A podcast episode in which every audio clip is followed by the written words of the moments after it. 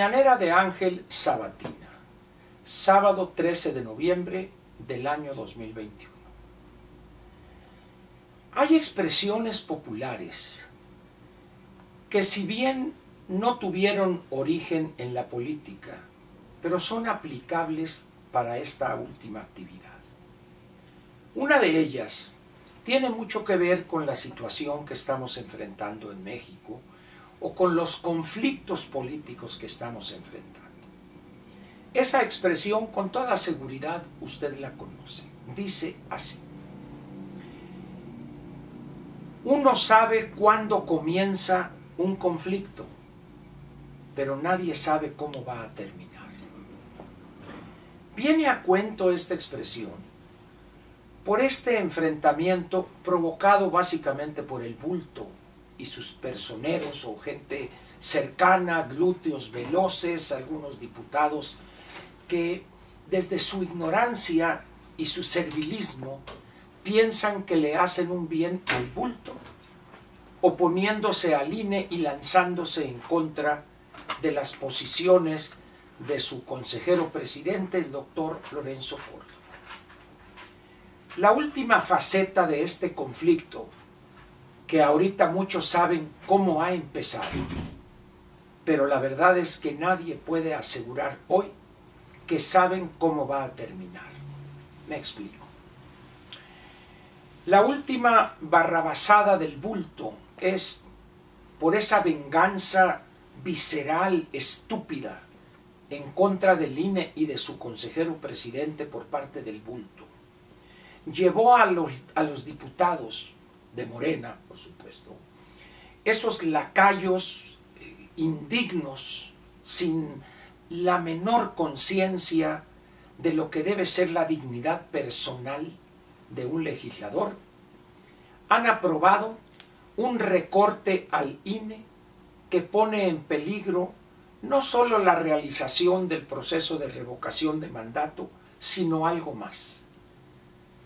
No solo, repito, no solo repito la, realización del proceso de revocación de mandato, sino quizá la existencia misma del INE como lo conocemos a la fecha.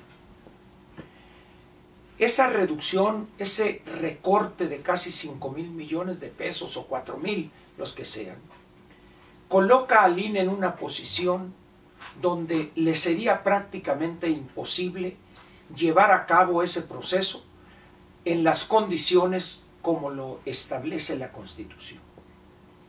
Sin embargo, eso no parece importarle al bulto, ni al secretario de gobernación, que es su amanuense, su lacayo, y tampoco a los diputados de Morena.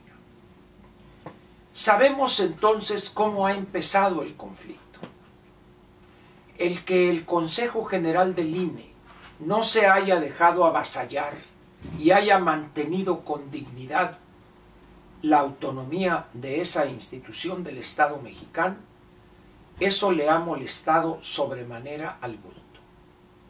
Y ha buscado la venganza, y qué mejor que quitarle cuatro o cinco mil millones de pesos para señalarlos como los que no quieren realizar el proceso de la revocación de mandato.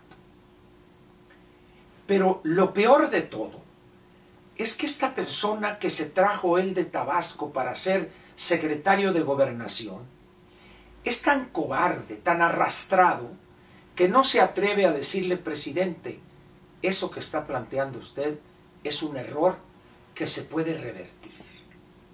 No, el Señor lanza la acusación. Es que tienen unos fideicomisos y con ese dinero que está ahí pueden realizar la revocación de mandato.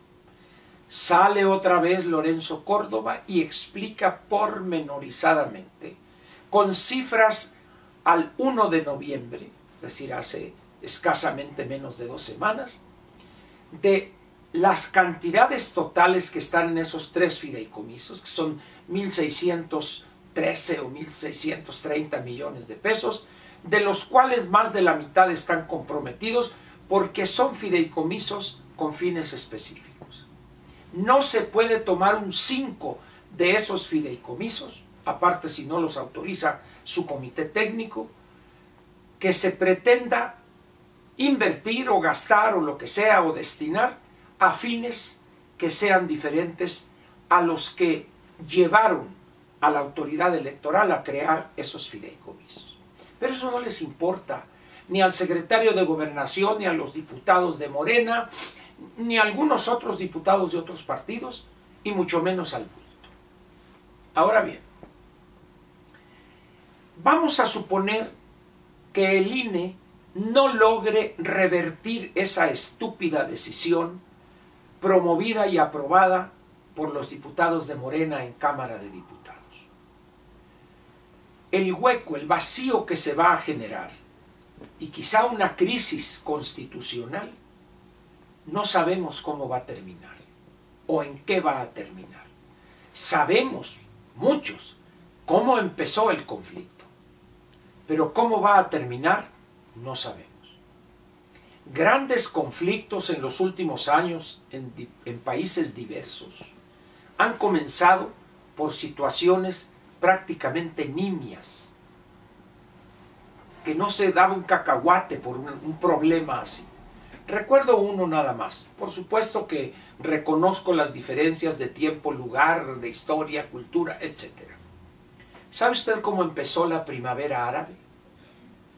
Cuando un pobre vendedor de frutas y legumbres, harto, un hombre cuya madre enferma, él era el único sostén, un hombre de 48, 50 años, pobre, en una pequeña carretita vendía frutas y verduras en la capital de Túnez.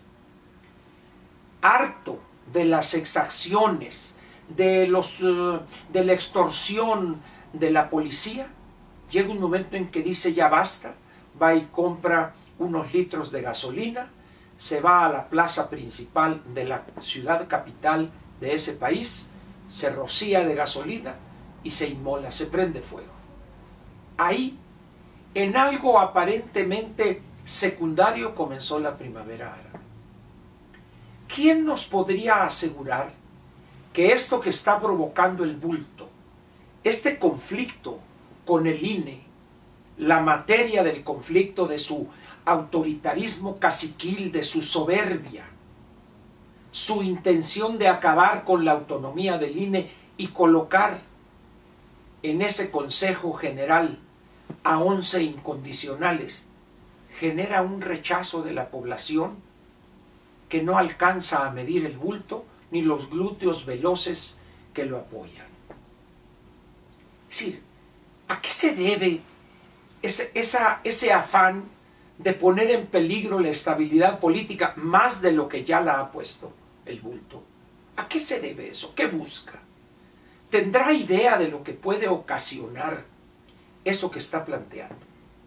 ¿Tendrá idea lo que podría desatar incluso en un chico rato, como se dice coloquialmente, hasta podría ser echado del gobierno? Es decir, no se vale jugar con fuego, señor Bulto con todo respeto. No le es dable a un jefe de Estado jugar con la estabilidad del país que gobierna de esa manera. Pero lo peor, aparte de esas tonterías y esa locura del bulto, es la abyección ofensiva, burda, de una cantidad de diputados, de funcionarios, de dirigentes de partidos, dice uno, ¿qué no se dan cuenta lo que están generando?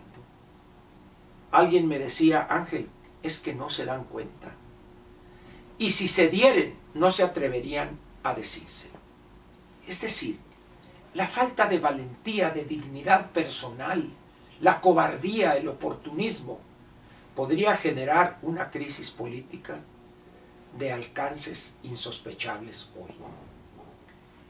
Y ante esta situación, ¿qué hacen millones de ciudadanos? Les importa un comino. Ahorita ya están metidos algunos, tengan dinero, tengan saldo en la tarjeta, ya están metidos en el buen fin. Otros a aprovechar el 15 que es de Azueta. Acabamos de salir de un puente del Día de Muertos y ya viene este. Es decir, incentivos, estímulos queremos o no los necesitamos para la holganza. De tal manera que el bulto lo sabe y puede hacer lo que quiera. Sin embargo, encuestas serias hablan de que hay un porcentaje importante en la sociedad mexicana, entre los ciudadanos mexicanos, que apoyan y defienden al INE. Cuidado, Bulto López, con esto que estás haciendo. Aquel que juega con lumbre puede quemarse. Y como dicen en mi tierra, aquellos que juegan con lumbre amanecen miados. No vaya a suceder eso con usted, Bulto. No juegue con la estabilidad política. No tiene usted derecho, en su calidad de jefe de Estado, a darse ese lujo. Termino recordando la expresión del comienzo, del principio. En los conflictos políticos, muchos saben cómo comienzan, pero muy pocos o nadie saben cómo terminan. Eso es aplicable perfectamente hoy a las tropelías jurídicas que está llevando a cabo usted. Está avisado Bulto López. Y a usted gracias por su atención y lo espero mañana en la dominical. Gracias otra vez.